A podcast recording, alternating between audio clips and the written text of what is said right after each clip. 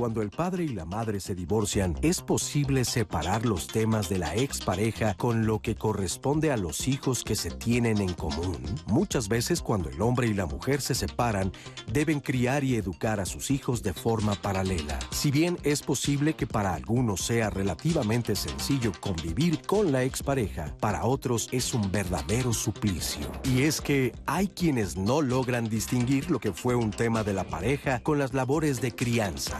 Usan a los hijos como justicieros o jueces del padre o la madre e incluso hasta hay quienes los hacen sus confidentes. ¿Es posible criar y educar a los hijos como un verdadero equipo cuando la relación conyugal terminó? ¿Por qué es necesario distinguir los enojos o malestares que surgieron en la relación conyugal para no afectar la relación con los hijos? Hoy, en Diálogos en Confianza, hablaremos de la relación con los hijos tras una separación. Quédate y compártenos tu experiencia. Hola, ¿qué tal? Muy buenos días. Yo soy Marisa Escribano. Gracias por estar con nosotros esta mañana. ¿Qué tal nuestro tema? La verdad es que es un tema complicado, es un tema difícil de tratar, porque quienes han vivido un divorcio saben que los hijos quedan en medio ¿Cómo se vive esta relación desde los hijos? ¿Cómo ven esta separación de los padres, este divorcio? A veces se les hace confidentes, como escuchábamos aquí en la introducción, y eso a veces les hace mucho daño. O no se les dice nada para protegerlos, cosa que también les hace mucho daño. En fin, a veces pareciera que no hay un término medio, pero sí lo hay. Por eso estamos haciendo este programa el día de hoy, para aprender juntos cómo se debe de manejar esto, cómo se maneja sanamente un divorcio, una separación, para que nuestros hijos eh, estén lo menos dañados posibles. Así que de eso hablaremos. Quédese con nosotros, acompáñenos y déjeme saludar con mucho gusto, como siempre lo hago, a Natalia Jiménez. ¿Cómo estás, Nati? Marisa, buenos días. Pues muy bien, como siempre, un placer compartir este espacio contigo, con los especialistas y por supuesto con ustedes que nos siguen al otro lado de la pantalla, aquí en la señal del 11. Asimismo, saludo con mucho gusto a nuestros compañeros intérpretes en la lengua de señas mexicana. En este momento está Alberto Mujica y estará alternando a lo largo de esta transmisión con Istiel Caneda. Y como siempre, yo los invito a que ustedes formen parte de esta conversación. ¿Y cómo lo pueden hacer? Es súper sencillo. Recuerden que estamos completamente en vivo en Facebook y en YouTube. Ahí usted puede mandar sus testimonios, sus preguntas y yo las voy a compartir con los especialistas. Asimismo, hay una línea telefónica en el centro de contacto con la audiencia, el 55 51 66 40 00. También nos pueden contactar a través de Twitter, de Instagram y les recuerdo que en Spotify y en el blog de Diálogos en Confianza quedan los links y el programa completo, por si usted quiere volver a ver alguna parte o encontrar información adicional. Así que, como siempre, participe para que su voz sea escuchada aquí en el panel de especialistas, Marisa. Muchas gracias, Nati. Y le voy a presentar a nuestros especialistas de esta mañana. Está con nosotros Alberto Tartakovsky Furman. Él es psicólogo, es psicoanalista de niños y adolescentes. Bienvenido. Muchas gracias, muy contento de estar acá. Gracias, Alberto. Está también con nosotros Lilia Nieto Fernández. Ella es doctora en Ciencias Sociales y Educación, es psicoanalista y directora de Ludens, una clínica de orientación psicoanalítica. Bienvenida. Lilia. Gracias, Marisa. Buen día buen día a todos aquí en el estudio y a quienes siguen la transmisión. Muchas gracias. Y también saludamos a Leslie Vega Ávila. Ella es psicoterapeuta familiar y de pareja. Leslie, bienvenida. Muchísimas gracias por la, por la invitación y un gusto estar con ustedes. No, pues al contrario, muchas gracias a ti. Y pues sí, la verdad, un tema, como decíamos, un tema del que pues muchos niños padecen niños y adolescentes, ¿no? Hay quien dice, si te vas a divorciar, alguna vez escuché a alguien que decía, si te vas a divorciar, hazlo cuando están chiquitos porque pues no intervienen tanto. ¿No? Y la verdad es que no es cierto, no es así. O sea, en cada etapa, en cada momento, en cada edad, tiene su propia complicación y su propia este, complejidad, ¿no? ¿O cómo lo ves? Sí, por supuesto. Es un tema que afecta a todas las personas que integran una familia y que en términos de las edades, pues afecta de distinta manera. Pero ahora incluso que tú dices niños, adolescentes y los adultos, porque creo que esto de alguna manera influye, por no decir determina, también la forma en la que se establezca después la relación de pareja. Eh, creo que es esa eh, marca, ¿no? Eso que se queda ahí que hay que trabajarlo para poder comprender cuál fue la forma en la que a cada persona le afectó una ruptura. Eh, pues a veces cuando la vida apenas comienza, una ruptura cuando el otro tiene que sostenerte. Claro, y ahorita estaba pensando que quizá, aunque no es el tema, porque aquí vamos a hablar de los niños y los adolescentes, pero que cuando se es adulto, uno cree que pues a lo mejor la separación, divorcio de los padres ya no es tan importante porque ya tienes tu propia vida pero también desde ahí también se vive. La verdad es que siempre va a afectar de alguna manera o de otra. Pero, ¿qué les parece si a manera de introducción de este tema vemos el siguiente, la siguiente cápsula? La decisión de terminar la unión conyugal provoca cambios en la familia. Lo que hay que dejar claro es que, aunque la relación de pareja termine, las labores de crianza y educación de los hijos e hijas es responsabilidad de ambos. ¿Te suena a una tarea imposible? Muchas exparejas son capaces de trabajar en equipo por el bienestar de sus hijos, aun cuando el matrimonio ha terminado. Tanto el padre como la madre mantienen una relación de amistad en aras de proporcionar cuidado y bienestar a los hijos e hijas que tuvieron. Sin embargo, hay exparejas en las que la historia de lo que fueron sigue presente, provocando situaciones confusas con los hijos. Los convierten en mensajeros, los hacen cómplices y les dan información que solo les corresponde a los adultos. Es por esto que los asuntos y temas de la expareja los deben arreglar los adultos y no involucrar a los hijos en los detalles de lo que ocurrió en su vida conyugal. Además, deben tener presente que el bienestar de los hijos e hijas siempre debe prevalecer. Yo creo que todos hemos escuchado en algún momento cuando te dicen, bueno, te divorcias de tu pareja pero los padres siguen siendo padres siempre de los hijos, y es verdad.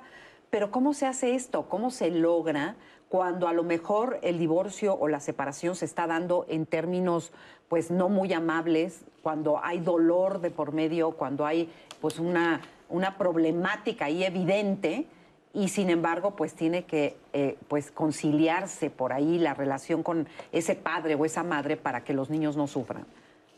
Sí, eh, yo creo que es muy importante justo tener los espacios muy bien definidos, ¿no? Recordemos que una familia es un sistema y los sistemas, está, este sistema está formado por el sistema parental, el sistema de pareja y el sistema filial.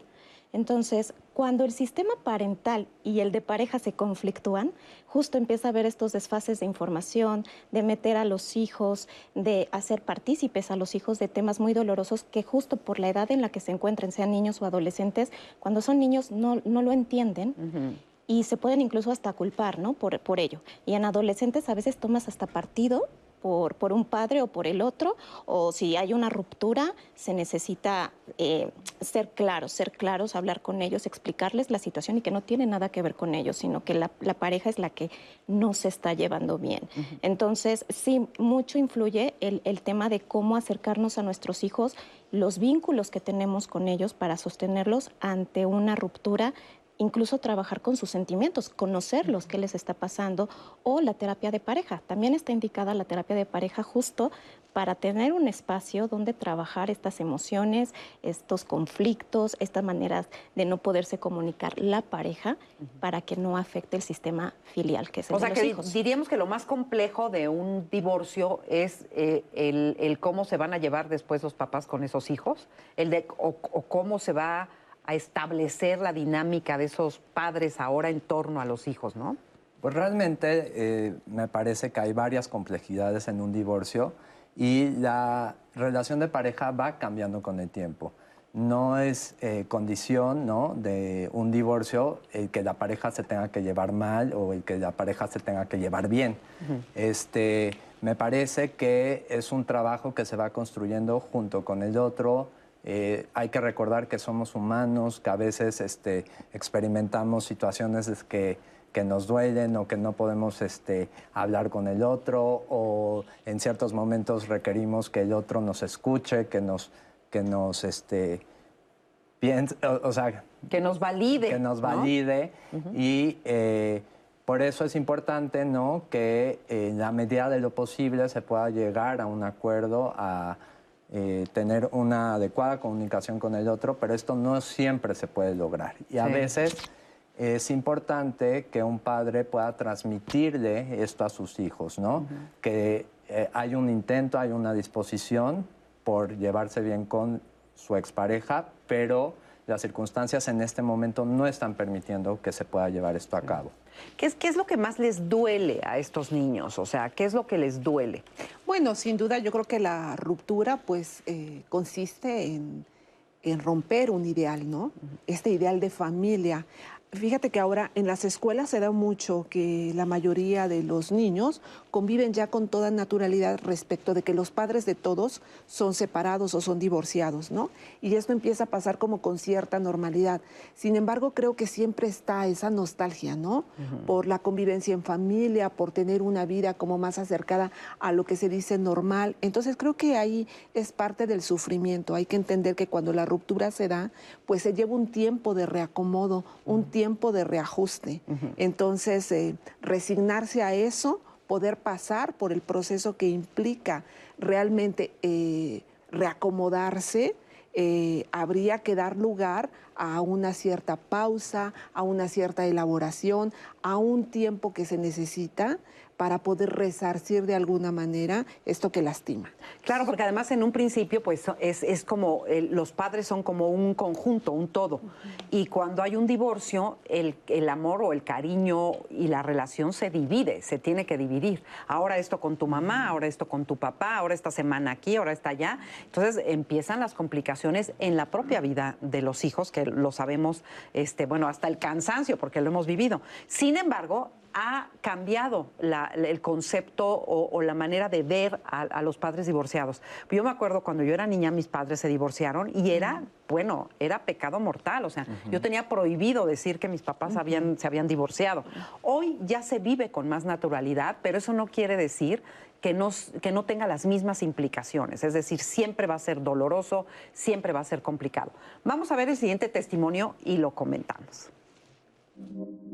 Yo me separé justo cuando nació mi hijo, que fue hace aproximadamente siete años. Con mi pareja actual llevo aproximadamente un año, un año y dos meses. Yo le comenté a él que yo tenía un hijo desde la primera vez que nos conocimos, dándole a saber que él era mi prioridad. Y pues sí, él eh, desde el principio aceptó esta situación, la entendió completamente porque él también tiene una hija con la cual eh, convive ciertos días a la semana. Para poder involucrar a mi hijo con mi actual pareja, me costó bastante tiempo poder quitarme este temor de que él malentendiera las cosas. Lo presenté como un amigo. Me ayudó mucho mi pareja, como que lo manejó de cierta manera, que, que fuera más fácil para que mi hijo entendiera que no lo viera como mi pareja, esposo, ni nada, sino como un amigo.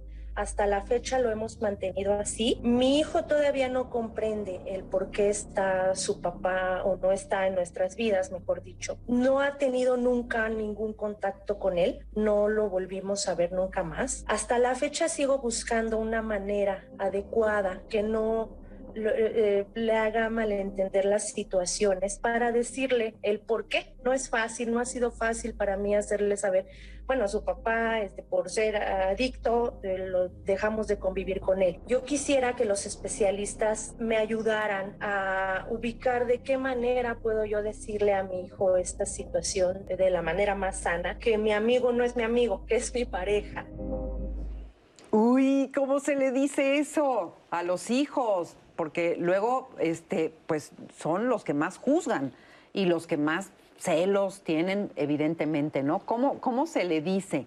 A ver, ¿ustedes qué, qué consejo le darían? Bueno, primero hay que ubicar que el niño se percata de todo, ¿no? O- sí. Hay una... O sea, ella cree que no sabe, pero sí, sabe. Sí, sí, los niños este, tienen esta, eh, eh, Este intuición, ¿no? De Sí. buscar, de algo no cuadra, ¿no? De tratar de comprender por qué, cómo, y ellos se dan cuenta de todo. Pero yo creo que es una cuestión a considerar por tiempos y por etapas. Entonces, eh, decir estas verdades tan crudas pueden ser incluso muy crueles, ¿no? Yo creo que hay que dar una respuesta o una explicación considerando perfectamente en qué edad se encuentra el niño, qué está en posibilidad de traducir en palabras para que se ponga así, ¿no? este, y sí, pues lo recomendable es que a los niños no se les exponga a convivir con todas las parejas de los padres porque los padres mismos no están seguros de si ese vínculo o esa relación va a ser estable.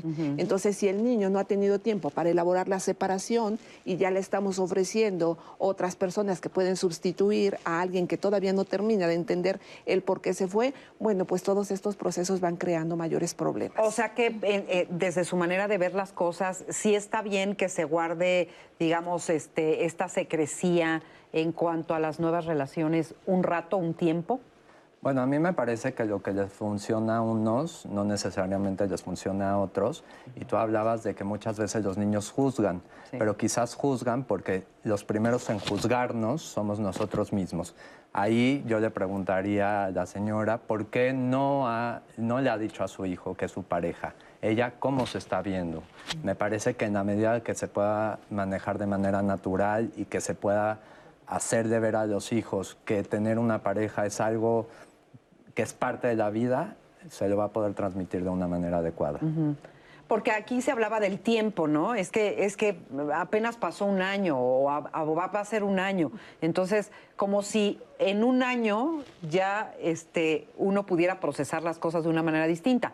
Y no es el tiempo. ¿No? Habrá, habrá, me imagino, habrá niños que lo puedan procesar en meses y habrá quien les tome muchos años, no nada más uno, ¿no?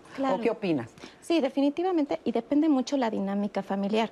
Si es una dinámica familiar muy coercitiva, muy, muy unida, y de repente viene una ruptura, la verdad es más complicado para el niño o para el adolescente ajustarse a una nueva dinámica, ajustarse a dividir sus tiempos, ajustarse a, tener dos estilos de vida diferentes, ¿no? Porque los padres sí eran pareja, pero, pero justo tienen estilos de, crianza, vienen de cosmovisiones muy diferentes y volver a recapitular sobre eso sí puede, sí puede ser más, más complicado que para niños con vínculos un poquito más independientes. ¿no? Cuando la dinámica familiar es un poco más independiente, pueden tener un, mayor, una mayor comprensión y aceptación de este duelo, porque todos entran en un duelo cuando hay una ruptura familiar.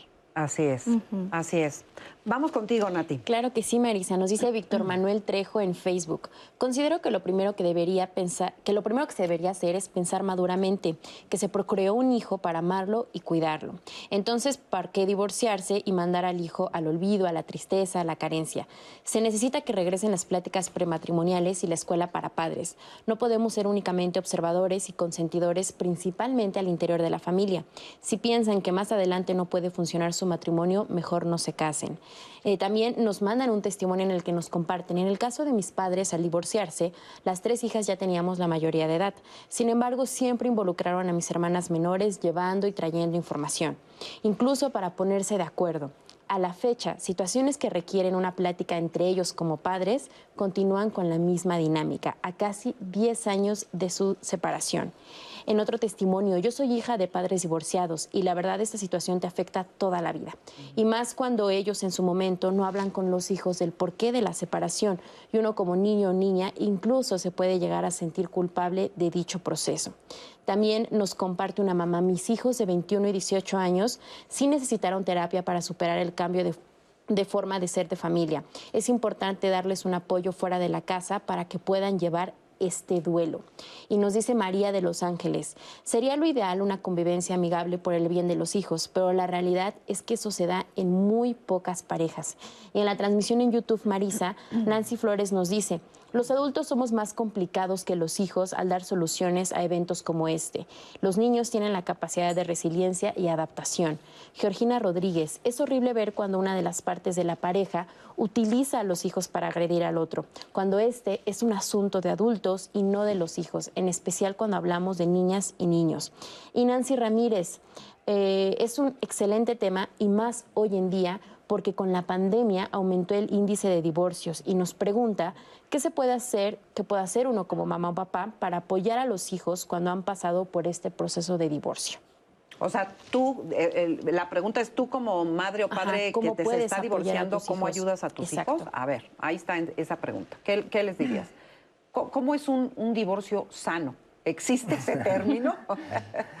este, me parece que hay divorcios más adecuados que otros yo creo que si ambas, eh, ambos padres ¿no? saben separar que la relación de pareja es distinta a la relación de padre a hijo o de madre a hijo, entonces se va a poder llevar un divorcio más adecuado. cuando ambos adultos hablan y se ponen de acuerdo de cómo le van a transmitir a sus hijos esta decisión que es suya y le hacen ver a sus hijos que no, no va a afectar o que no va a repercutir en la manera en que ellos se relacionen como padres, me parece que se puede llevar de una manera más sana. Ahorita pensaba que uno de los principales problemas en las separaciones eh, es justamente que se cambian las reglas, ¿no? Entonces los niños tienen reglas distintas en casa de mamá que en casa de papá, siempre hay uno que consiente más o los dos consienten porque están en una lucha de poder de por qué yo tengo que ser la mala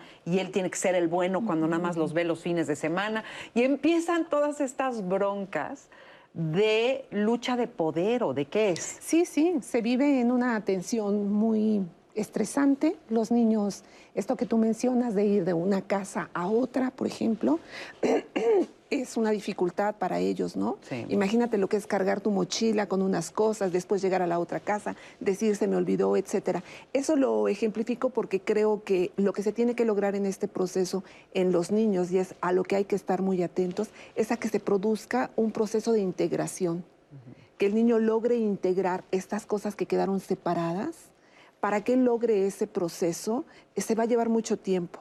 Y si en ese inter estamos ofreciendo más, una nueva pareja, eh, una nueva mascota, eh, nuevos objetos, etcétera, el niño va a quedar muy disperso. Eh, yo creo que todos lo hemos vivido, ¿no? Como cuando estas cosas vienen hay una desorganización total. Entonces hay que dar oportunidad a que eso baje, a que eso se le quite toda esta intensidad, toda esta pasión, que a veces vuelve incluso los divorcios eternos. El hecho de que los padres se separen, no vivan en la misma casa, no quiere decir que el divorcio se concrete. Va a llevar mucho tiempo para que esa separación de alguien que estaba totalmente eh, entretejido, digamos, en una misma trama, pueda ir disolviendo esos vínculos, pueda ir pacificándolos, aquietándolos y el niño logre este proceso de integración. Entonces creo que Coincido. para mí lo recomendable es eso, dar tiempo. Sí, totalmente. Sí, coincido, porque justamente es distinto el divorcio de papel que el divorcio emocional, sentimental. Y justamente cuando uno trata con sus hijos, eh, se tiene que dar cabida a que se pueda desplegar el duelo en relación al divorcio.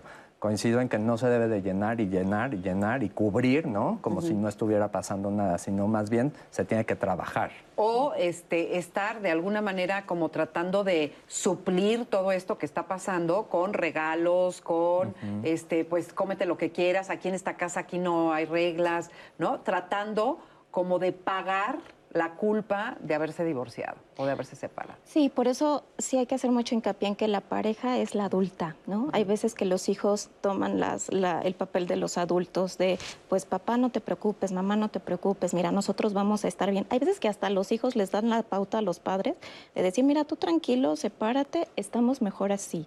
Cuando tendría que ser al revés, sabes que no nos llevamos bien, necesitamos decírselos a nuestros hijos y necesitamos comunicarnos por ellos.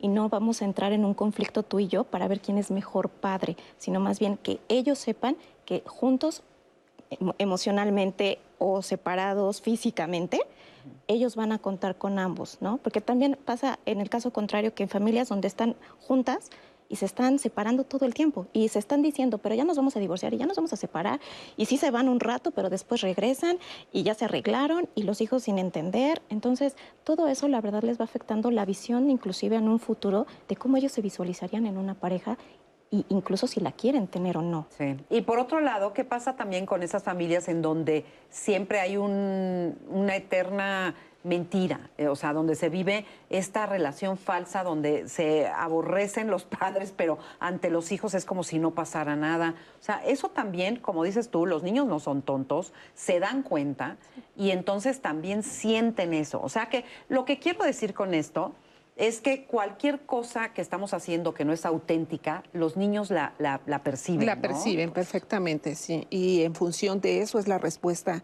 que ellos este, construyen. Por ejemplo, es muy común que los niños se ofrezcan, si me permiten el término, para resarcir la relación. Y para eso usan distintos medios. Por ejemplo, es muy recurrente que los niños empiecen a somatizar, por ejemplo. Entonces, si yo me enfermo, como hijo, como hija, es un llamado a que mis padres, es una convocatoria a que ellos se vuelvan a juntar por la preocupación. Y hay casos verdaderamente muy lamentables, ¿no? Como este que veíamos, apenas se casan y el nacimiento del niño prácticamente signa la, eh, la separación de los padres. Ese niño se queda en medio de esa separación y muchas veces este proceso eh, tiene el costo de una enfermedad permanente en el niño, que está todo el tiempo funcionando como un llamado para volver a reunir a la familia.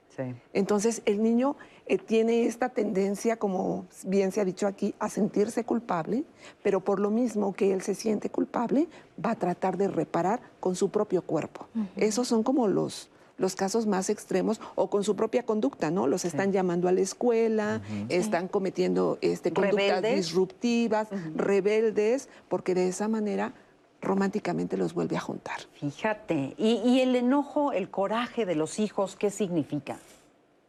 Pues un resentimiento, ¿no? También. También. Un resentimiento, creo que ahí estaría eh, jugándose eh, una culpa no elaborada hay que entender que en este proceso de inmediatez... Eh, ¿En los hijos? Es la, o sea, ¿te refieres a la culpa en los hijos, por eso es el enojo? Sí, bueno, puede pasar muchas cosas. Te voy a decir que para los padres es como muy común también tomar al niño este, para compensar la pérdida. Eso es lo que te digo. Me siento tan triste, lo traigo a dormir a mi cama, lo coloco en ese lugar que sustituye al otro que me acompañaba, le pido que sea mi pareja. Exacto. Eh, entonces se sustituye ahí y eso da lugar a muchos malos entendidos. Es que habría que escuchar de dónde viene ese enojo, porque ese enojo puede ser por la separación de los padres o puede ser porque mi mamá todo el tiempo me está pidiendo que yo actúe como el padre de familia, o puede ser porque mi papá me está mandando mensajes para que yo le diga a mi mamá. Entonces realmente habría que escuchar ese enojo. Me parece que el enojo del niño, el enojo que experimenta, es cuando el niño se siente usado se siente como en medio de, algo que no puede resolver. Sí, cuando lo dejan en medio. ¿Y es igual para niños que para niñas? O sea, la vivencia o la sustitución del padre o la madre o juegan roles distintos? Bueno, es que hay tensiones, ¿no? Sí, dependiendo cómo se ubican ahí, y en qué momento están. O sea, ¿los hijos hacen como, como equipo con el papá y las hijas equipo con la mamá o no necesariamente? No necesariamente. Pero por lo regular, sí. O sea, está una tensión muy marcada entre la madre y la hija, evidentemente. Eh, bueno, no quiero decir evidentemente, pero hay una tendencia, pues, en el en el progreso de desarrollo de las niñas, donde evidentemente ellas van a tener cierta rivalidad con la madre y van a tener cierta consideración con el padre de esta malvada que no lo quiere, que no lo entiende, y yo sí lo puedo entender, yo puedo compensar, yo puedo pensar como hija que mi padre está muy triste porque mi madre no lo quiere, porque mi madre lo rechaza. Ah, pero fíjate, entonces, yo le doy el Pero entonces es cruzado. Pensaba yo que era de género. Haz de cuenta que la niña con la mamá hacen equipo contra el papá y el hermano con el papá hace equipo contra. No, o sea, puede ser así o puede ser sí, cruzadito. Yo, yo creo que más bien es cruzadito, ¿no? Porque hay una compensación, ¿no? En esta eh, condición en la que el niño se ofrece para compensar la pérdida del otro, entonces evidentemente funciona más por lo regular cruzadito. Cruzadito, ok. Como yo lo veo, no necesariamente, me parece que tiene que ver un poco con la continuidad de la relación. Mm. Si tú en un primer momento te llevabas de manera muy cercana con tu padre o con tu madre, una vez que se dé la ruptura de, esa relación de pareja, probablemente se siga dando la condición eh, de llevarse de igual manera con la madre y con el padre, o que se pase justamente al, extremo contrario. La verdad es que hay como muchas variantes y cada quien responde de una manera distinta ante el duelo. No hay una regla específica. Y depende de la problemática también, también. que se haya y, y, también depende de cada uno el tiempo que te lleve procesar ese duelo, adaptarte al cambio, porque no es nada más este, pues la pérdida, sino cómo te vas a ir adaptando a esta nueva forma de vivir todos los miembros de esa familia se tienen que ir adaptando, cada uno desde su lugar, unos como hijos y otros como padres, ¿no? Vamos a hacer una pausa, pero regresando vamos a leer, por supuesto, sus comentarios y a seguir platicando de esto.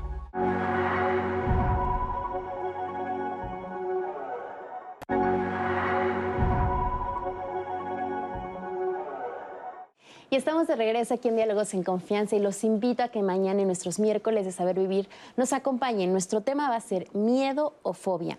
¿Alguna vez ustedes han sentido un temor inexplicable ante alguna situación o algo? Han sentido sudoración, palpitaciones, desesperación e incluso falta de aire.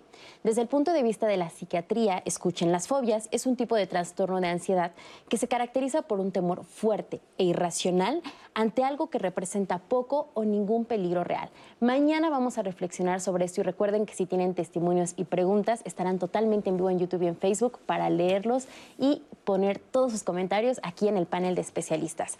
Y como usted sabe, cada martes dedicamos un espacio de nuestro programa para pedir de su colaboración. Le voy a presentar a las siguientes personas que desafortunadamente han desaparecido y cuyos familiares y amigos están en su búsqueda. La primera imagen que le presento es la de Sofía Zoe Nava García. Ella desapareció en la colonia 5 de septiembre en el municipio de Catepec, Estado de México, el 28 de abril de 2021. En este momento puede ver la fotografía de esta pequeña Sofía Zoe Nava García. Asimismo está apareciendo la línea telefónica a la que usted se puede comunicar. Es el 55 56 74 79 02. Asimismo, pedimos de colaboración en caso de que tenga algún dato sobre el paradero de Maite Guadalupe Velázquez Pérez. Ella desapareció en el Boulevard de los Guerreros 3 en Ciudad Azteca, en Ecatepec de Morelos, Estado de México, el 14 de agosto de 2019. Maite Guadalupe Velázquez Pérez en este momento ve su fotografía en pantalla y está apareciendo el número telefónico al que usted se puede comunicar. La siguiente fotografía es la de Gerardo Navarro Figueroa. Él desapareció en el Hermosillo, Sonora, el 11 de abril de 2021. Gerardo Navarro Figueroa, si usted tiene información sobre su paradero, le recuerdo la línea telefónica a la que se puede comunicar, el 55 56 74 79 02. Y finalmente pedimos de su colaboración para localizar a Julio César Cervantes Cabañas.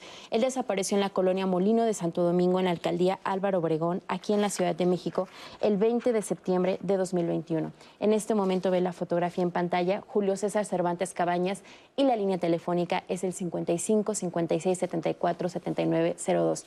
Y como siempre aquí en Diálogos en Confianza agradecemos de su colaboración. Y continuando con nuestro tema de hoy, la relación con los hijos y las hijas después de un divorcio, hay muchos testimonios en redes sociales, ya los estamos leyendo. Por ejemplo, nos dice Mari Ramírez, lo más sano es que pueda convivir con los dos. La pareja se rompió, pero el ser padre es para siempre. A veces, en mi caso, el padre de mi hija, desapareció de su vida, no quiso involucrarse en su desarrollo. Mi hija lo confrontó en su vida adulta y para mí fue muy difícil, pero lo entiendo. Y si mi hija lo necesitaba, ella necesitaba una explicación, para mí está bien. María Vargas nos dice, de mi parte me divorcié y nunca hablé mal de él con mis hijos, nunca los hice partícipes de por qué nos divorciamos y él nunca me dio pensión alimenticia y mis hijos nunca se enteraron de esta situación. Ya bastante sufrimiento les causó la separación para que todavía yo les hiciera más daño. Jamás lastimé la imagen de su padre. Los hijos cuando crecen y maduran se dan cuenta por ellos mismos y ellos hacen sus propios juicios. Eso es inevitable y no tuve nada que ver con eso. Me siento muy satisfecha fecha y feliz de haberlo hecho así. Ahora vamos a ver el testimonio de Diego que nos cuenta él cómo vivió este proceso. Mis papás se empezaron a divorciar hace como cinco o seis años aproximadamente. Lo que pasó fue que mi papá se sale de la casa, yo me acuerdo que me quedo llorando y al día siguiente era sábado y todos los sábados pues mi papá este, se levantaba y era él el que hacía el desayuno. Realmente no sacaba lo que yo estaba sintiendo, o sea, después de ese día yo no lloré, yo no me tiré al drama, digámoslo así, pero eso tuvo consecuencias a la larga, se convirtió en una depresión que terminó por tirarme varios años. Es un poco complicado el tema de la pareja de mi papá. Desde antes que se, que se separaran, pues yo ya conocía a esta chica, pero a mí mi papá me la presentó como si fuera una amiga. Salíamos bastante con esta chica, íbamos a las bibliotecas y flats, o sea, a varios lados, ¿no? A mi papá yo le creí que esta chica era una amiga. Me dice que no le diga a mi mamá porque mi mamá se iba a poner celosa y tenía sospechas de que no eran amigos. Por este lado tenía el dilema de decirle a mi mamá o por este otro lado tenía pues el dilema de delatar a mi papá y decidí callármelo y repercutió mucho en mi salud mental. De todo este estrés, mi cuerpo también habló. Yo actualmente con la pareja de mi papá no me llevo mal, pero tampoco es como que haya una gran conexión con ella. Yo le digo a mi mamá que tiene derecho a hacer su vida, mi papá ya hizo la suya, ella es la que realmente me ha, me ha apoyado, me ha subido la autoestima, me ha dado las herramientas para sobrellevar todo, toda esta carga. Bueno, pues ahí tienen ustedes cuando los hijos pueden entender que los padres rehagan su vida. Pero yo creo que una pregunta muy frecuente es, ¿cuánto tiempo hay que esperar para rehacer la vida después de un divorcio o una separación? ¿Qué dirían ustedes? Bueno, yo creo que cada caso es, es distinto, ¿no? Definitivamente creo que un tiempo considerable justo son las primeros tal vez seis meses, un año de la separación, porque apenas se está empezando a entender qué implica la separación, se está empezando a entender qué significa cambiar de dinámica, ¿no? Y lo que comentaba eh, mi compañera, decía, no es bueno estarles presentando a las parejas a cada rato, porque también para ellos es angustiante, es angustiante el estar conociendo a uno, a otro, a otro, a otras, justo porque apenas están lidiando con, la pérdida de ellos, con, la pérdida de su núcleo familiar, de su propia dinámica. Entonces creo que un tiempo, no sé si adecuado, pero creo que lo más consciente, lo más eh, amable con ellos y tomando en cuenta su opinión, claro está, sería tal vez un año en lo que transcurre la separación inicial. ¿Cómo deben de transitar los padres por, los, eh, por el enojo de los hijos? O sea, ¿cómo, ¿cómo deben de reaccionar los padres ante el enojo de los hijos por el divorcio o la separación? Pues yo creo que como padre te toca contener, ¿no? Es una de tus funciones como padre, poder contener lo que el hijo pueda estar en condición de poderte expresar, de poder poner ahí tal cual. Es decir, cuando el hijo presenta esa furia, esa ira, eh, no lo puedes censurar, no lo puedes este, tratar de tapar, ¿no? Porque sería como reprimirlo y eso solo cambiaría hacia otras formas de manifestación. Entonces yo creo que lo importante es dar lugar a que salgan todas estas emociones y ser consciente de que esas emociones tendrían que salir, eh, que se pudieran expresar y que se pudiera dar lugar a ellas, que no se censuren. Ajá, muy bien.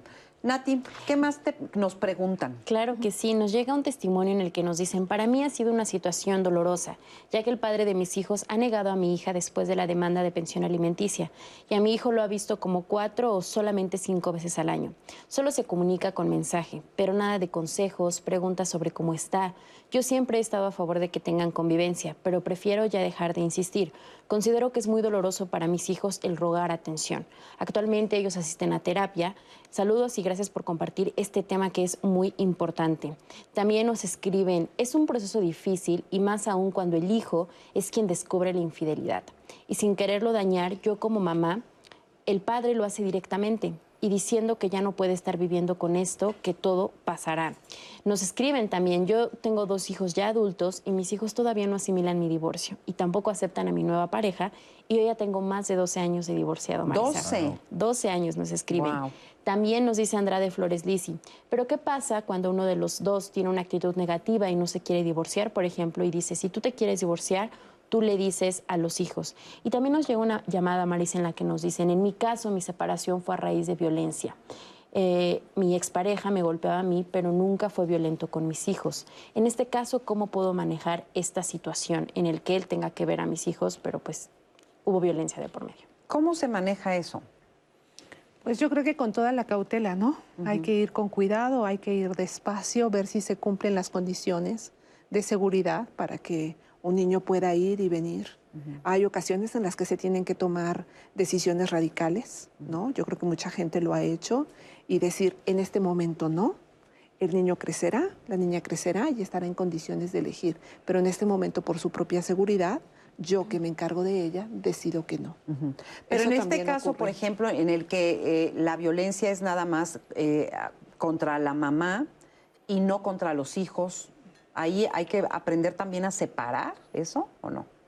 Pues a mí me parece que sí, sí sería importante poderlo separar y poder hacer entender al, hijo que, este, que, bueno, que fue una situación de violencia que se vivió directamente hacia su persona y que nadie tiene derecho de violentarlo a él o a ella. Entonces yo creo que darle esos recursos es mucho más valioso que eh, ponerle una barrera o envenenar ¿no? en contra del padre o de la madre. Me parece que eh, se le puede dar un canal de confianza donde se le diga al hijo, cuando tú te sientas en riesgo, si no te sientes cómodo, si sientes que te están agrediendo, acércate conmigo comunícamelo y vemos qué hacemos. Exacto, pero no ignorar las circunstancias. No, me parece que para nada. Ok. Y eso me lleva a la pregunta justamente eh, la siguiente, que es, ¿qué tanto se les debe de decir a los hijos las verdaderas causas por las cuales uno se está divorciando? O sea, le cuentas todo, le dices la verdad, este, no le dices todo, ¿hasta dónde sí y hasta dónde no? ¿Tienen derecho los hijos a saber la causa o es un asunto de pareja? Principalmente es un asunto de pareja, ¿no? La, pareja primero tiene que saber por qué se está separando. Muchas veces dicen eh, diferencias irreconciliables y ni siquiera sabemos a qué nos estamos refiriendo con ello, ¿no? Entonces creo que la pareja sí debe de saber cuáles son los, los, puntos débiles o cuáles fueron las circunstancias que los llevaron a tomar esa decisión y sí exponérselos a los hijos, pero no con tanto detalle, ¿no? Porque nuevamente hacemos hincapié en la etapa de desarrollo que se encuentran los hijos, pueden malinterpretarlo, pueden enojarse, pueden quedarse totalmente desconectados, desconfiados, heridos. Entonces creo que esto es una cuestión de adultos y primero definirlo bien entre los adultos para después entonces comunicárselo a los hijos. A mí me parece que muchas veces cuando un niño pregunta cuál es la causa es porque imagina o piensa, ¿no? O fantasea que él es la causa, él o ella. Entonces ahí sí me parece oportuno poder hacerle entender que él no tiene nada que ver o ella no tiene nada que ver con esta separación, que es una decisión de ambos y me parece que sí tiene que ver con la edad, pero también me parece que, que, hay niños que sí preguntan cuál es la causa y hay niños que no. Si no te la preguntan, me parece que no hay que decirlo, uh -huh. pero si te lo llegan a preguntar, habría que ver formas de, de poderlo sí, transmitir. Y también saber que esta pregunta puede volver de distinta manera claro. en distintas etapas. Uh -huh. Entonces tampoco querer contestar todo en la primera vez que se plantea la pregunta. Si uh -huh. se está a los siete años, probablemente o muy seguramente esa pregunta volverá a plantearse a los 13 años y luego volverá a plantearse a los 20 y así irá, eh, digamos, aclarándose más la respuesta. Claro, entonces hay que ir contestando según la etapa y según las necesidades de ese niño en ese momento, niño o niña, ¿no? Sí. Uh -huh. Ok, y en el caso de infidelidad, como lo que estábamos uh -huh. escuchando, este, hay que decirle, pues, este, porque ya puedo ver a muchas madres diciendo, pues es que tu padre me fue infiel o, este, uh -huh. o al padre diciendo, pues es que tu madre mira nada más lo que me hizo, ¿no? Este, uh -huh. ¿Eso cómo lo ven? Sí, pues terrible, ¿no? Porque entonces pones al niño como depositario de un reclamo, digamos, de un eh, malestar que tú tienes, lo depositas directamente en él. Uh -huh. Claro que sí, queda en esa familia asignada pues esa trama, esa trama que tampoco se puede tapar, uh -huh. que ahí está que mete al niño también si el tema de la culpa ya era algo de por sí que se le daba con esta complicación de la infidelidad que implica una traición del otro que tenía que procurar a la familia, pues son temas que van dando complicación y que sí perfilan por dónde puede ir la relación de esos niños en el futuro con su pareja. Pero lo dices o no lo dices, porque también he sabido de casos en donde no lo dicen para no herir a los niños y los niños aborrecen a la mamá por haber dejado a su papá. ¿no? Sí, y entonces viven en una relación, en una circunstancia también muy injusta y muy dispareja. Entonces, por eso es que este es un tema bien complicado, porque este, si dices malo, si no dices malo, si, si hablas si dices de más cómo malo, lo dices. cómo lo dices, no es nada más cuándo, ¿no? Entonces, sí, sí, sí. este, ¿qué? Sí, por eso es importante. Es que no puedes dar como una respuesta eh, para todos, sino es necesario también acercarse. El contexto. Eh, sobre todo forma. que tú puedas primero elaborarlo, ¿no? Porque esto que te pasa, pues va directamente contra la pareja. Uh -huh. Tú necesitarías primero darte tiempo para elaborarlo y después para saber cómo lo vas a decir uh -huh. a tus hijos, porque también si está ahí, evidentemente el tema de los secretos no es recomendable. Uh -huh. eh, el tema de los silencios, de esto sí ocurrió pero de esto no hablamos porque estás muy pequeño, tampoco es muy recomendable porque sí. entonces se habla de otra forma. Y es fundamental elaborarlo, pero elaborarlo con otros adultos, no con los, uh -huh. los, con hijos, los hijos, no con los hijos. Y también es importantísimo que partamos de que la infidelidad no se entiende de la misma manera por un niño que por el adulto. Entonces Claro. uno puede dar explicaciones que el niño ni siquiera entiende, ni quiere, ni quiere saber y solamente se angustia. Sí. Entonces habría que preguntar, ¿qué entiendes por eso? Sí, ok. Y Nati. justo Marisa nos llega el testimonio de una mujer que nos dice, yo estoy en proceso de separación. Mi esposo me fue infiel tres veces, se iba siempre con los, a- con los amigos e incluso me llegó a agredir. Me contagió enfermedades y vivimos 10 años juntos, pero ahora yo ya no lo amo y mis hijos me ven a mí como la mala o que soy la que no quiere estar con su papá porque ahora él ha cambiado y a veces me dicen que me odian y que prefieren estar con su papá. También en otro testimonio nos preguntan, ¿un hijo te puede reprochar el no estar con su mamá? ¿Y cómo uno se puede quitar esa culpa por no darle a sus hijos un núcleo familiar? A ver, el- la, la parte esta de juzgar también a los padres, ¿no? Bueno, yo creo que ese es un riesgo y es muy de nuestro tiempo y de nuestra época, ¿no? De esto que estamos cursando, donde los padres se viven desautorizados y se presentan ante los hijos como culpables. Entonces eso es un riesgo muy grande porque pierden el lugar para poder conducir el proceso de crecimiento y maduración del niño. Entonces em, creo que hay que quitarse de ese lugar, de sentirse culpable. Aunque, aunque digo, entre comillas, lo seas. Pues es que es muy relativo, ¿no? Eh, no creo que alguien sea del todo culpable.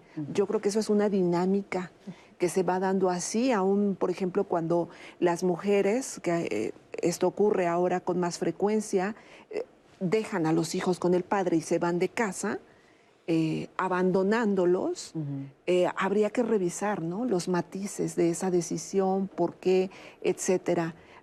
Pero volvemos a lo mismo, la persona tendría que atenderse, tendría que revisar qué fue lo que le pasó y tendría que entender que la peor forma en la que puede ejercer su función es desde una culpa, desde una posición eh, de culpable o de víctima. Ajá. También eso es muy nocivo, ¿no? Sí. Porque entonces después viene el chantaje, este, viene toda una manipulación y viene un lugar de, o, o una condición de eternizarse en ese lugar de culpable o de víctima. Sí, ese, ese papel de víctima es muy común también y, y es terrible, ¿no? Es terrible porque los hijos pagan el pato, pues, grandemente. Vamos a ver una entrevista que le hicimos a la psicoterapeuta, este, ay, ya perdí el nombre, Elke Psicoterapeuta Davis, Gestalt. Elke Davis, este, psicoterapeuta gestalt, que nos habla de todo esto. Veamos qué dice. Es importante que entendamos que la familia es una institución sólida basada en principios y valores, en fundamentos importantísimos que no se disuelven aun cuando el- el- la pareja se disuelva. Nuestros hijos no se van a dejar de llamar de los apellidos que tenemos ambos, ni van a dejar de tener nuestra carga genética. Por lo tanto, es entender que somos una familia hasta el final de los tiempos. Aun cuando yo decida reanudar mi vida con otra persona, mis hijos y esta persona con la que yo formé estos hijos seguirán siendo una parte importante de mi familia. Por eso hablamos de familias extensas y por eso hablamos también de esas familias que se van agrupando a lo largo de... Tenemos que ser muy cuidadosos con esta parte y no permitir que la familia se disuelva por asuntos matrimoniales. Va a ser indispensable presentar a las nuevas parejas en el momento en que la relación tenga la seriedad o el trato ya de convertirse en íntima, ¿no? Muchas veces, por ejemplo, yo que trabajo en una escuela, eh, llegan los niños y nos dicen, Miss, tengo una nueva mamá. Ok, ¿y cómo es una nueva mamá? Bueno, este fin de semana mi mamá, mi papá nos presentó a su novia y entonces pues tenemos una nueva mamá.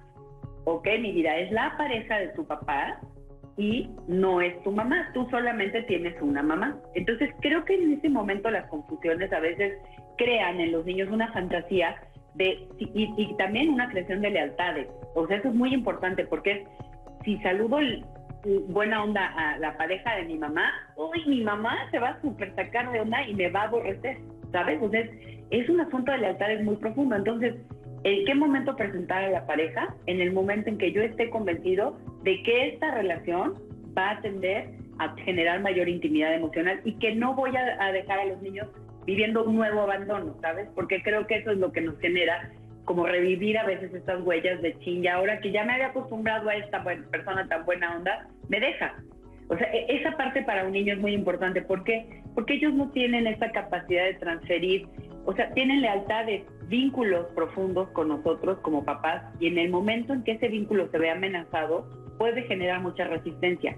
Entonces tenemos que estar muy atentos a no generar resistencia, sino apertura, empatía y mucho respeto por la nueva persona que llega a integrarse a la vida, principalmente del papá o de la mamá, no a la mía. Yo como niño tengo, y también creo que es un asunto a hablar importante entre la pareja, como decir, oye, pues yo voy a tener que acompañar a mi hijo al día del papá a su escuela y pues voy a ver seguramente a mi hijo ahí o vamos a tener eventos de pronto como familia que desde ahorita te digo que no voy a, dejar de hacerlo porque estamos juntos.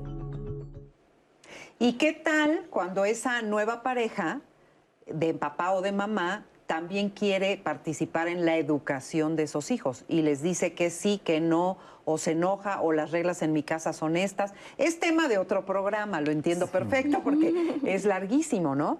Pero ahí también se mete otra problemática y sin embargo no es otra mamá ni es otro papá, ¿no? ¿Qué opinan? Sí, hay que respetar los ritmos y los tiempos de cada, de cada niño, de cada niña y este, no hay que verlo como una imposición. Me parece que ahí eh, la mamá o el papá tendrá que hablar con su pareja y acordar de qué manera eh, intervenga o puede intervenir en la formación y educación de los hijos, porque si no va a ser vivido por el niño, por la niña como algo agresivo, como una imposición, y en lugar de que se geste una relación posible, linda, amorosa con esta nueva pareja, se va a vivenciar como algo hostil.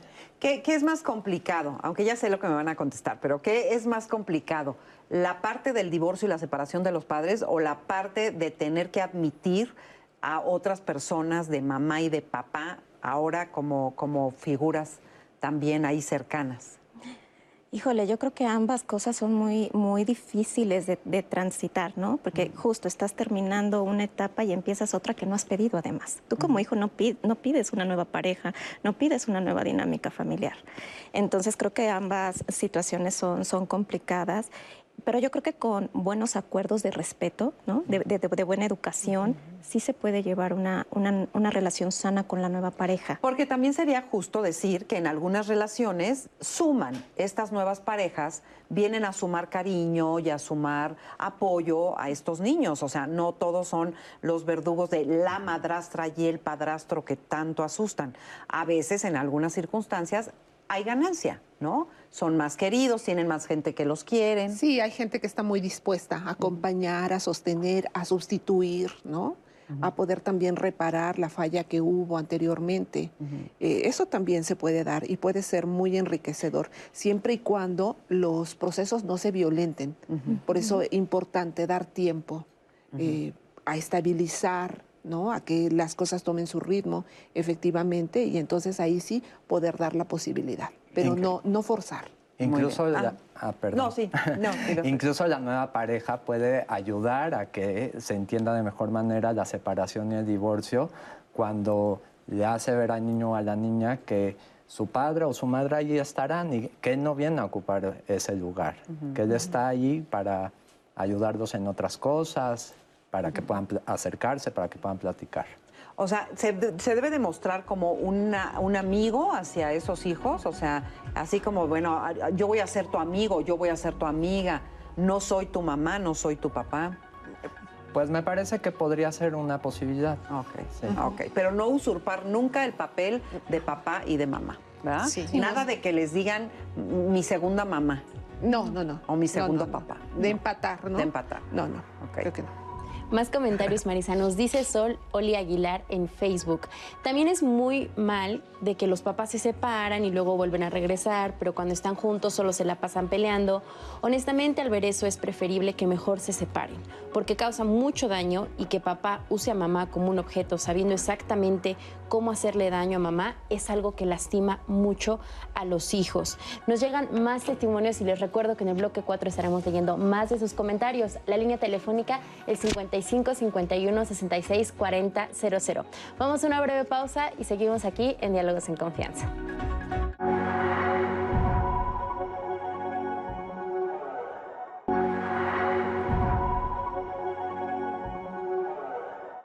Y estamos de regreso aquí en Diálogos en Confianza y los invito a que el próximo martes nos acompañen. Tenemos un temazo, hijos e hijas que regresan a vivir con sus padres. ¿Qué pasa cuando los hijos o hijas en algún momento de su vida alcanzan la independencia y salen del hogar? Comienzan a trabajar, forman su propia familia, pero en algún momento, por alguna situación, tienen que regresar a la casa de los papás. ¿Qué pasa en estas situaciones? Hemos escuchado que los papás siempre dicen, esta siempre va a ser tu casa, pero se debe tomar de forma literal. Realmente uno puede volver en cualquier momento a casa de los papás. ¿Cómo es la dinámica al suceder esto? ¿Quién tiene que poner los límites? ¿Debe ser solo por un tiempo definido? Y por supuesto también vamos a hablar de las diferentes situaciones por las cuales uno puede regresar a vivir con sus papás, que puede ser un divorcio, la falta de empleo. Ahorita con la pandemia hay muchos jóvenes que están volviendo a casa de sus papás. Vamos a reflexionar sobre este tema y recuerden Recuerden que si tienen preguntas o testimonios nos las pueden mandar a las redes sociales para aquí que con el panel de, especialistas lo compartamos. Así que no se lo pierdan, hijos e hijas que regresan a vivir con sus padres. Y continuando con nuestro tema de hoy, la relación con los hijos e hijas después de un divorcio, vamos a ver esta cápsula que nos preparó Sandra González Rude. Hoy estoy muy contenta de presentarles a Marcela Meroño, es tanatóloga, y si se preguntan por qué vamos a hablar con una tanatóloga, es porque el divorcio, el proceso de separación de una pareja es un duelo, y la tanatología es una disciplina científica que precisamente nos acompaña en los procesos de duelo. No nada más se trata de hablar de muerte, también el divorcio y la separación es una pérdida y si no la trabajamos adecuadamente podemos llegar a tener consecuencias en el trato y en la convivencia con nuestros hijos el duelo por la pérdida de una pareja es justo tu plan de vida, tu duelo de la familia que tú pensabas que ibas a tener para siempre. Y hay que entender que nuestros hijos también están en duelo.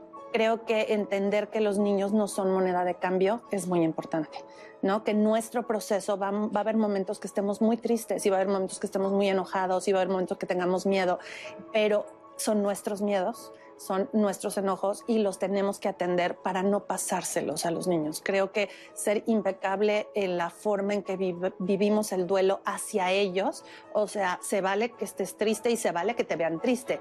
Lo que no se vale es ponerlos tristes por tus comentarios con el otro. Porque los niños sí se afectan. A veces son sus primeros duelos, sus primeras pérdidas. Y hay una cosa que se llama el mito fundante, que es la primera pérdida que tiene el niño y que en base a eso va a construir todas sus herramientas y sus estrategias de afrontamiento. Entonces, si lo manejamos bien, los vamos a ayudar a que vivan todas las pérdidas que le sigan en la vida, porque sabemos que las van a tener, desde un muy buen lugar. Las consecuencias de no llevar un buen duelo eh, son varias. Primero, nos podemos quedar atorados en alguna de las etapas. Eh, todos conocemos gente que se queda como en la etapa del enojo, que les decimos que se quedaron amargados, ¿no? Por ejemplo, que es muy fuerte la palabra, pero es real. Si te quedas enganchado a una de las emociones y no le queremos dar la vuelta o no le podemos dar la vuelta, eh, nos puede pasar un costo a nuestra salud, a nuestra salud mental y obviamente al ambiente que tenemos alrededor. Algo que es importante es entender que las etapas no son lineales, no, no, empiezas una y luego otra y luego otra como receta de cocina, se pueden confundir. Entonces, ¿qué pasa si yo estoy en el enojo y mi hijo está en la tristeza? Vamos a estar chocando y voy a decir, bueno, ¿qué le pasa? ¿Por qué está así si yo le estoy echando ganas? O al revés. Y entonces entender que los duelos en familia se complican porque no todos estamos en la misma etapa. Respetar y aprender lo que ellos viven, lo que ellos sienten, validar sus, sus sentimientos y poderlos acompañar desde ahí, eso es llevar un buen duelo no quiere decir que te guste lo que pasó, que quiere decir que ya lo entendiste, lo aceptaste y empezaste tu vida desde este lugar. Eh, pero creo que lo más importante es decir, hacia mí, hacia mí me interesa sanarme, me interesa estar bien, me interesa vivir mi duelo para ser una mejor versión, porque mis hijos sí van a necesitar una mejor mamá o un mejor papá después de una separación. Van a necesitar más herramientas, van a necesitar más contención y vernos bien como papás o mamás, o sea, estar bien y ser un buen ejemplo es lo que más les va a ayudar. Muchas gracias, muy interesante la verdad. Y eh, pensaba yo que eh, hablaba la tanatóloga acerca de la importancia de darles a nuestros hijos herramientas para que puedan lidiar con una separación. Y pensaba yo si al mismo tiempo también cuando vivimos en hogares donde no hay separación y no hay divorcio, pero hay relaciones muy disfuncionales, con mucha agresión, con mucha, a lo mejor no violencia física, pero sí con mucha pues mucha violencia verbal, muchas agresiones, con, con ah, falta de amor en esa familia, pues también ahí hay un déficit muy importante. O sea, no nada más es a través del divorcio como uno puede dañar a los hijos, también las relaciones que son destructivas dañan, ¿no? ¿Qué opinan al respecto? Sí, me parece que las eh, relaciones destructivas dañan mucho más que un divorcio, porque un divorcio puede ser la culminación de una relación que no funcionaba, que ya no daba frutos. Hay que entender que el amor, así como de repente comienza, ¿no? También de repente se acaba. Y eso es muy humano y eso hay que transmitirle a los hijos, no a través de culpas, no a través de, latigarme, ¿no? De decir, este, fallé. Son circunstancias humanas. Sí, hay que entender que el riesgo es que el amor termina, pero el odio no. ¿no? El odio se continúa. Entonces, sí, se vuelve muy nocivo, muy destructivo estar con diferencias tan estructurales viviendo. ¿Qué les pasa a esos hijos cuando crecen y cuando ellos salen a hacer una relación de pareja, cuando han vivido una separación de sus padres o un divorcio que ha sido pues poco, poco sano o mal manejado? Sí, lo, más probable es que se repita el patrón, ¿no? Uno crece en una dinámica y no conoce otra cosa, no, no conoce si hay, mucha disrupción en el vínculo, si hay eh, mucha labilidad en las emociones, si a veces te trato bien, a veces te trato mal. Yo también sin darme cuenta me voy a relacionar de la misma manera. A pesar de que uno diga, yo en la vida voy a ser como mi mamá o como mi papá, terminamos actuando esa parte. Entonces sí es importante elaborarlo, sí es importante acudir a tiempo con, personas que nos puedan ayudar a, sostener las separaciones, las rupturas. Eh, los conflictos que nos generan o nos generaron por esas rupturas, estando inclusive dentro del mismo, de la misma familia que no se termina de divorciar, que no se termina de separar, eh, para justo no repetir esas, esas cosas para uno. Por ahí había una pregunta que nos dijo este, Nati, a ver si la, entendí bien. ¿Qué pasa con estas parejas que deciden divorciarse, incluso hasta con papelito firmado y todo, pero se quedan viviendo en la misma casa por el bien de los hijos?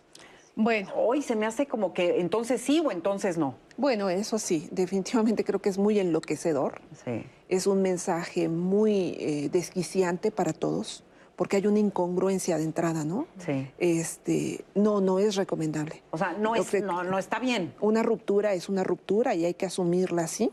¿no? Y hay que hacer una separación, concretar una separación. Se puede vivir así bajo el mismo techo o en techos separados, pero siempre ligados por el conflicto. Lo que decíamos al principio, por la pasión. Entonces esos divorcios son eternos eh, son irresolubles.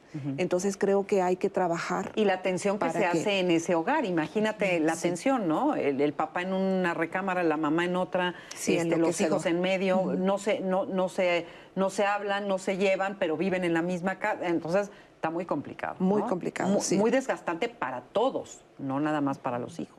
Sí. Nati. Marisa, nos llega el testimonio de una mujer que nos pide un consejo. Nos dice, llevo pensando en el divorcio ya un buen tiempo, pero me he detenido porque mi hijo es muy pequeño aún, tiene ocho años. Mi esposo es un excelente papá, pero como esposo nunca ha estado emocionalmente disponible y al cabo de los años me di cuenta que no tenemos nada en común.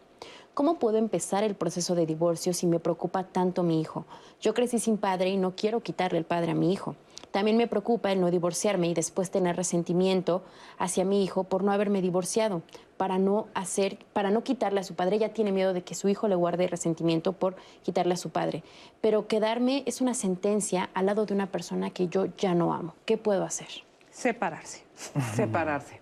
¿Y cómo se, cómo se maneja eso si lo quiere hacer bien hecho? ¿O hay que comentarlo? Bueno, primero tendría que hablar con la pareja no con el niño, con la pareja. Sí, eh, primero tendría que hablar consigo misma, ¿no? Aclararse, porque todo esto de estar diciendo que el niño y que no, se lo, no le quiero quitar al padre, etcétera, eh, más bien son argumentos que uno se hace para no afrontar una situación que es insostenible. Pero al parecer ha podido diferenciar, ¿no? Ciertas cosas fundamentales como que él tiene un buen papá, ¿no? Que ella no funciona con él como pareja. Entonces, me parece que empieza a tener claridad y eso permite poder tomar una decisión. Siempre tomar una decisión implica miedo hay que atravesar ese miedo. Hay que atravesarlo. Y también es importante, o sea, me parece, a ver ustedes qué opinan, que en aras también de, de ser buenos padres de nuestros hijos, necesitamos ver por nuestra propia felicidad también. Uno no puede ser una buena madre o un buen padre si donde estás te sientes mal, estás triste, no estás a gusto, no te sientes realizada en tu relación este, personal, eh, etcétera. O sea, me parece que también es fundamental ver por la felicidad de cada uno de los miembros de la familia, ¿no? Sí, por supuesto. Solo tenemos una vida, entonces hay que tomar decisiones y hay que eh, asumir las consecuencias. No siempre las consecuencias son negativas, es lo primero que a veces pensamos, pero eh, poder tomar una decisión nos va a llevar a nuevos caminos. Sí, sobre todo, sabes que pienso que se tiene en la actualidad muy satanizado el tema de la depresión, ¿no? Justo no querer atravesar, no querer pasar por ese tramo de depresión. Si vemos a los niños que están tristes, los atiborramos de cosas porque pensamos que no deben estar tristes. Y hay que entender que la depresión es una condición elemental para poder salir a flote, para que eso no vuelva de otra manera, no vuelva como paranoia, es decir, miedo patológico a todo, no vuelva como somatización, enfermedad, este, no vuelva como inseguridad, que se viva tal cual la depresión, porque además en los niños o en las personas mayores tiende mucho a volver como manía. Entonces los niños están, ya sabes, este, eh, eh, clasificados como con déficit de atención, etcétera, porque no se ha dado la posibilidad de que se viva esa depresión, esa tristeza que no es del todo mala, sino que más bien ayuda a integrar y a consolidar la personalidad, a hacerla más fuerte. Ok. Aida Centenarios nos comparte la siguiente reflexión. No quitamos papás y mamás, solamente dejamos a nuestra pareja. Ellos siguen teniendo papá y mamá. Otra cosa será si la papá o el mamá desaparecen y ya no ejercen su paternidad, obligación y responsabilidad con sus hijos. En una llamada nos dicen, tuve un matrimonio de 10 años. El papá de mis hijos se fue con su novia. Él era muy violento y empezó a golpear incluso a los niños, al grado de que yo me enfermé. Los tuve que entregar por, debido a mi enfermedad. Ahora ellos me odian y no puedo verlos. Aceptaron a la pareja de su papá como su nueva mamá y dicen que yo los abandoné. Ya pasaron ocho años y la situación no ha cambiado, además de que sigo con la enfermedad que tuve hace pues ya un tiempo. ¿Qué me pueden aconsejar los especialistas para recuperar la relación con mis hijos? Pues otra vez, ¿no? Creo que hay que recuperarse a ella misma primero, porque esta insistencia en la enfermedad seguramente no tiene que ver con este suceso actual eso remite a sucesos seguramente más eh, tempranos de su propia experiencia de vida. Ella tiene primero que revisar qué pasó con ella, que recuperarse, que resarcir para poder ofrecerle algo al otro del que el otro se pueda agarrar. A veces cuando los hijos optan por la pareja del padre es porque notan acá algo de lo que no se pueden tomar. Entonces creo que ella requiere un proceso de terapia este, en sí, este para momento. trabajar todas esas cosas y también entender que ella podrá intentar y que podrá acercarse, pero que no, no necesariamente ella tiene el control de todo, ¿no? Ella podrá hacer algo, podrá poner algo, ¿no? Un poco de su, parte. pero hasta ahí. Oye, eh, ahorita pensaba si todos los problemas de divorcio tienen que ver con una mala comunicación. O sea, son problemas de mala comunicación en el fondo. O sea, el no, el no, saber explicarles a los hijos, el no saber hablar con esta expareja con la que a lo mejor en ese momento estás fúrica o fúrico, pero donde pues hay que traspasar ese enojo y ese coraje para poder llegar a acuerdos sobre los hijos, ¿no? Pues yo creo que el divorcio es más que nada un desencuentro, ¿no? Uh -huh. Una incompatibilidad uh -huh. eh, de de todo, de, de no nada todo, más de comunicación. De todo, hay que reconocer que no da para más, uh -huh. ¿no? Que ahí no se funciona para eso y tratar de replantear en los mejores términos otra forma de entenderse por el bien de los pero de fíjate los hijos. que lo preguntaba porque hay muchos casos en donde me doy cuenta de que a los hijos no se les explicaron las cosas. Entonces, por eso a veces los hijos están de un lado o del otro o odian a un padre o a una madre este, porque no se habló, porque no se hablaron las cosas este, o no se explicaron lo suficiente o, o, estoy mal. No, estás totalmente en lo correcto. Muchas veces eh, los hijos tienen que entender a su, a su manera las cosas que están pasando en la pareja, porque la pareja no se atreve a decir justo por miedo, justo porque no han trabajado heridas personales que se lo están transmitiendo a la dinámica de la pareja y a la de la familia. Ahorita yo me quedé pensando mucho en esta, en esta persona que decía, yo no le quiero quitar al padre a mi hija. ¿Está hablando de la hija o está hablando de ella? Porque por algo le está, le está moviendo mucho eso y lo está expresando de esa manera. Entonces, muchas veces sí tenemos que reconciliarnos con nuestra historia personal, con nuestras heridas propias, para no andar repartiendo heridas que no, nos, que no son de nuestros hijos y se las ponemos, ¿no? La típica, Los típicos padres de no nos separamos por ustedes. Los cargan de una culpa que, que no les corresponde, ¿no? Los utilizan para, para no afrontar su responsabilidad afectiva de decir, sabes qué, no funcionamos y necesitamos estar separados por el bien de todos. Claro, ¿no? claro. Y esos hijos además cuando crecen no te lo agradecen, sino que además te lo reclaman porque dicen, pues te hubieras separado, te hubieras divorciado, porque la relación era terrible, ¿no? Entonces, eso de, exacto, eso de echarles toda esta responsabilidad a los hijos no es cosa buena. A la larga sale mal. En YouTube nos llega otro testimonio, Marisa. Nos dicen, una amiga se está separando del papá de sus hijos después de sufrir maltrato físico y psicológico por parte de él. Encontró una persona nueva y se separaron por eso definitivamente. Ahora él manipula a los niños, incluso sigue golpeándolos y amenazándolos para lastimar a su mamá. La niña ahora piensa que su papá la castiga así por su propio bien y la ha puesto en contra de la mamá con esos argumentos. Mi amiga no sabe cómo relacionarse correctamente con su hija. Su hijo, por otro lado, decidió estar con su papá, con su mamá y le teme a su papá. ¿Qué consejo le pueden dar a esta persona? Sí, pues yo creo que ahí hay que recurrir a la ley, ¿no? Cuando se producen este tipo de mm, eh, cuestiones insalvables, eh, nosotros las eh, interpretamos como un llamado a la ley. Ahí no hay ley, hay que traer a alguien que represente la ley y dicte lo que se tenga que hacer, porque ahí no hay posibilidad de construir un acuerdo. Claro, nada más aquí hemos tenido programas donde han estado jueces platicando con nosotros y donde te explican que por supuesto la ley siempre está muy pendiente de los menores y siempre está tratando de ver por, por el bienestar de esos menores. Entonces, si uno no es capaz de garantizarle eso a los hijos y estamos viendo que uno de los dos padres está cometiendo abusos, pues sí, efectivamente, eso ya, ¿no? Hay que, hay que demandarlo, hay que, hay que hacerlo saber a la autoridad, ¿no? Sí, sí. También nos dice Angélica Juárez, yo juré no repetir los patrones de mis papás y aunque yo estaba consciente de lo que no quería, fui a dar con un hombre alcohólico y violento. Ya me separé de él. En algún momento pasó por mi mente la idea de quedarme por los hijos, pero recordé mi infancia viendo estos actos de violencia entre mis padres y no quise que mis hijos pasaran por lo mismo. También en YouTube nos escriben y nos dicen, yo me separé por infidelidad y mi hijo manifiesta al psicólogo que está enojado conmigo porque es mi culpa que su papá ya no esté con nosotros. Y él me ve llorando y dice que soy débil. Siguen llegando muchos testimonios de ese tipo, Marisa, de papás que expresan que sus hijos están enojados con ellos, aunque en realidad pues digamos que la infidelidad no fue de su parte. También nos dicen qué hacer cuando la ex se encarga de hablarle mal del papá y más de su actual pareja y por eso los hijos no aceptan la nueva relación del papá, siendo que la mamá ocasionó la separación pero no lo acepta y por molestia se mete en la relación.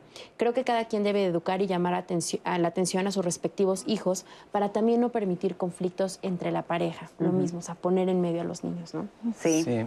A mí me parece que basta con tener un padre o una madre sano que pueda transmitirle a su hijo que quizás el padre o la pareja está enojado este, o está queriendo envenenar o está queriendo eh, ahí hacer toda una escena ¿no? para afectar la relación entre esa madre y ese hijo o ese padre y ese hijo y poder dar a entender al hijo que este, que cada, eh, que cada relación es distinta y que cómo van a trabajar en conjunto, yo padre, yo hijo, en construir nuestra relación como algo separado y aparte. Ajá, ok, eso me parece muy importante.